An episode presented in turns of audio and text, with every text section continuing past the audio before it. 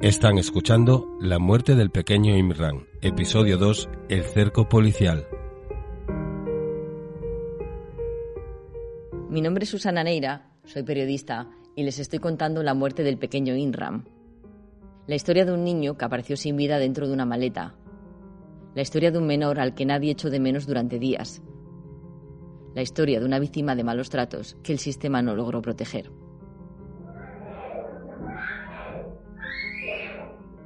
Hasta ahora les he comentado que el niño vivía con su madre y su pareja, que su infierno pasó desapercibido hasta que apareció el cadáver en las vías del tren y que la comunidad musulmana ayudó a su entierro. También que eran poco conocidos en el barrio de Bayobín, aunque sus vecinos más cercanos presenciaron algunas escenas que les llamaron la atención.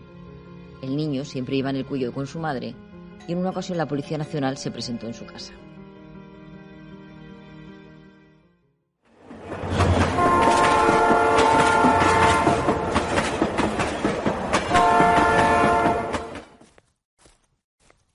Pero fue ahí mismo a la izquierda, donde la vi a la izquierda. Claro, estaba todo emboscado, vinieron y dice, esto queda ahí, pudre, cómenlo, cualquier cosa o tal. Pero las cosas a veces no salen como piensa. Y eso yo muy gordo. Una criatura, la fe y el, el daño ese, él no tiene culpa ninguna. La zona era un lugar idóneo para deshacerse del cadáver, porque la maleza crecía sin control desde hacía una década. Pero casualidades de la vida, justo esos días Adif decidió desbrozar. Durante esas labores de limpieza, el operario de una contrata se tropezó con una maleta tipo trolley de color azul marino. Al retirarla se dio cuenta de que pesaba mucho y en su interior había algo que no esperaba. Entonces al abrirla ve unas mantas no le da importancia y le da una patada para apartarla para seguir eh, trabajando, para seguir desbrozando.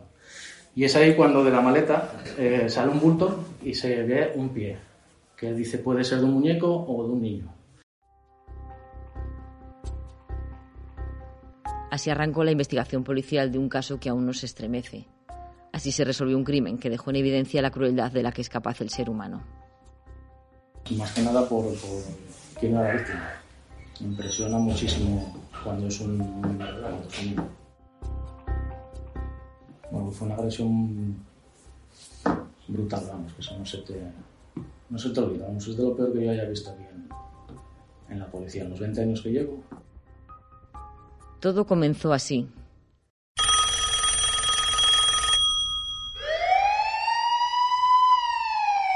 Una llamada alerta del hallazgo al 091 cuando una patrulla de la Policía Nacional se acerca hasta la ubicación facilitada, confirma el peor de los escenarios. No es un muñeco, es un niño. Y la muerte no es accidental. Nos llaman a nosotros, a Policía Científica. Cuando digo nosotros es el grupo de homicidios.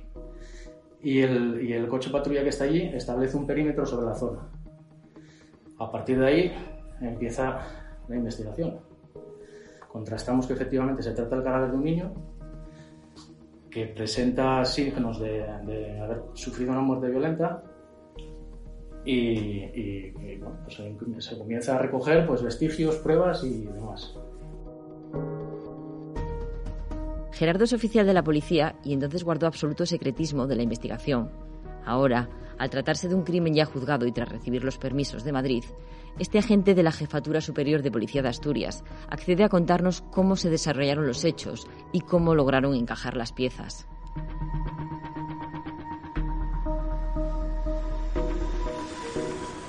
Una de las primeras pruebas les llevó hasta Málaga.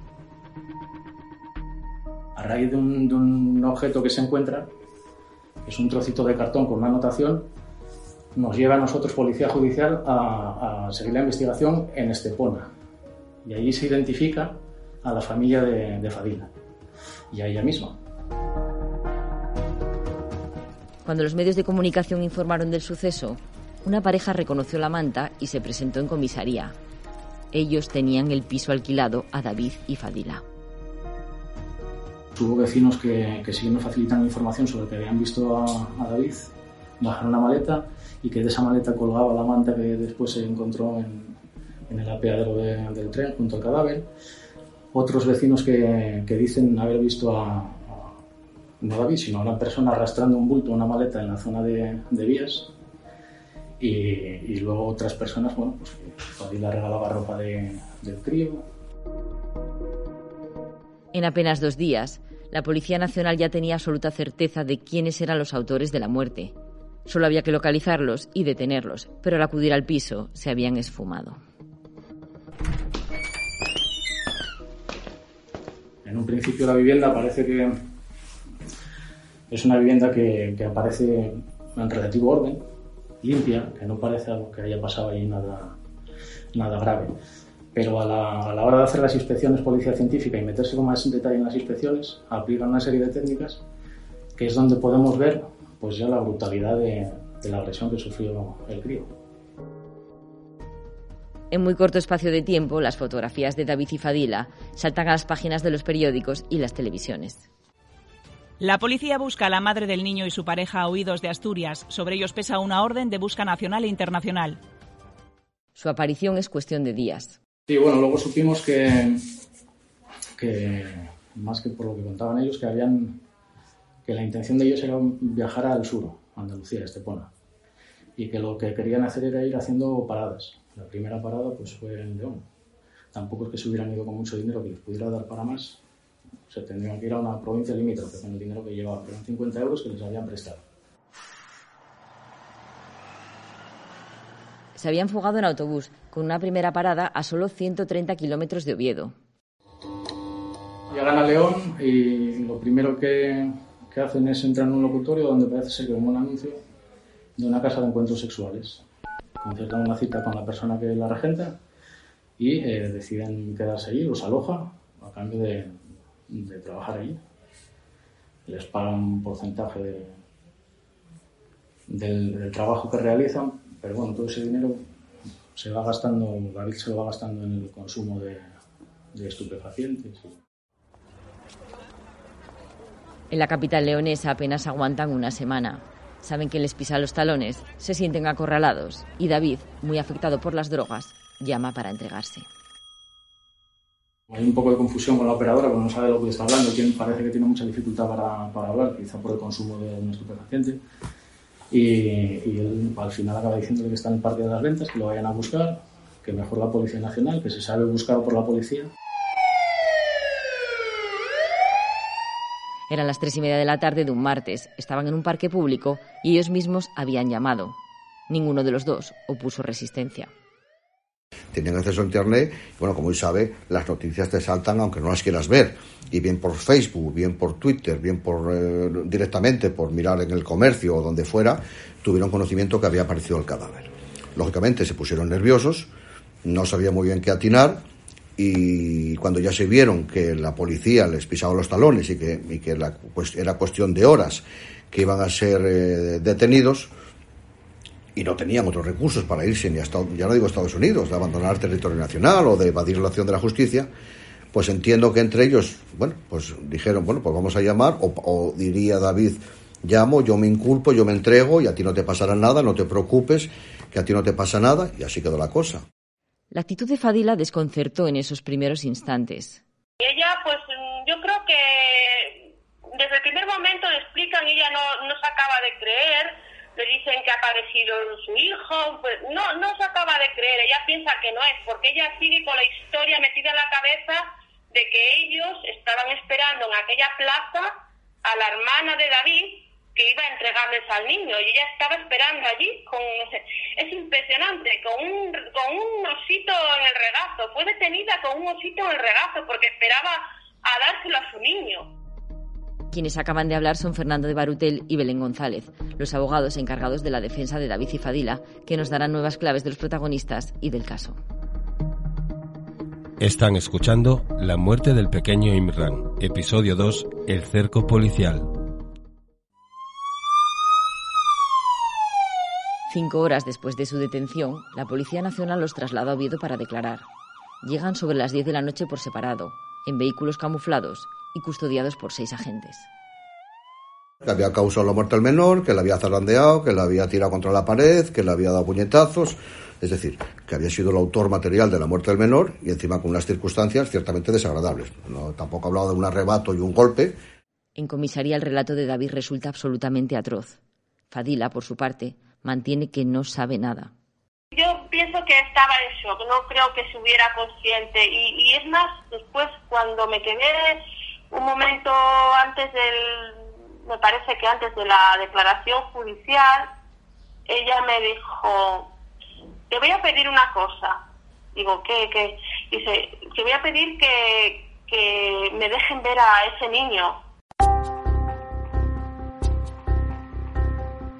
Para encontrarse en pleno duelo por la muerte de su hijo, la actitud de la madre resultaba extraña.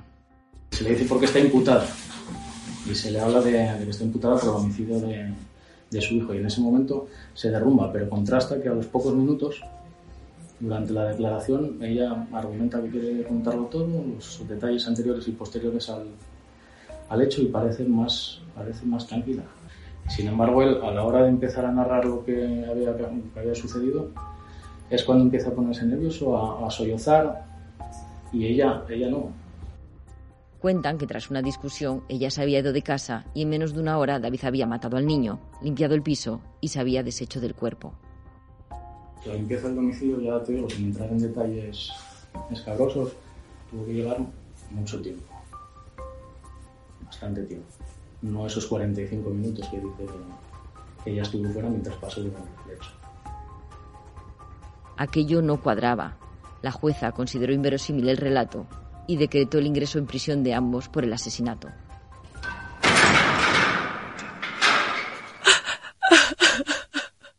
Entre rejas, la musulmana mantuvo una y otra vez que Inram seguía vivo. Había unas fotografías que eran bastante desgarradoras porque eran fotografías del niño como se encontró en la maleta y, y eran bastante unas imágenes bastante duras del niño pero yo le di, yo le, hablando con la hermana Karina, que en todo momento estuvimos en contacto y siempre hablándolo todo, eh, decidimos pues eso, que ella tenía que abrirse a la realidad de lo que había pasado.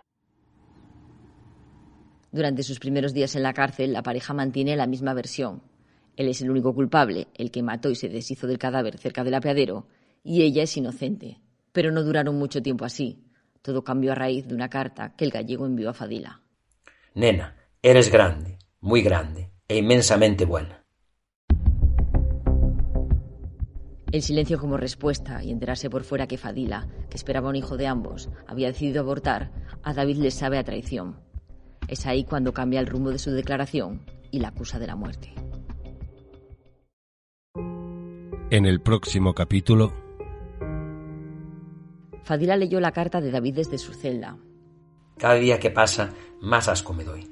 Que sepas que siento que soy un mierda, que no te llego ni a la altura de los pies. Que alguien cuando está enamorado y la otra persona no es correspondida dice muchas tonterías. Pero, pero dentro de esas tonterías tampoco reconoce que hubiera matado el menor, ni muchísimo menos, y que ya no supera nada. Simplemente pues se arrastra como un enamorado. Lo siento mucho, tenía que haber de tal, el amor de mi vida, daría mi vida por ti.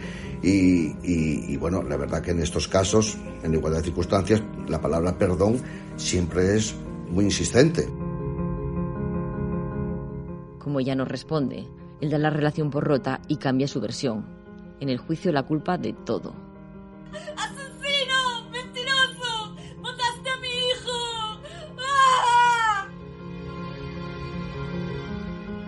En el próximo capítulo sabremos qué pasó realmente, qué condena les impuso la justicia y los juicios paralelos ante un crimen tan horrendo.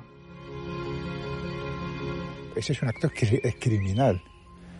Ese es- no tiene ni nombre, ni justificante, ni, na- ni nada. Esa es la ley es muy clara y la religión igual. Cualquier religión. ¿Qué religión admite un asesinato? O un, un maltrato y además a un niño? Pobre, sin defensa. Y, ¿no? No, Inocente. inocente, sin defensa y sin nada. acaban de escuchar La muerte del pequeño Imran.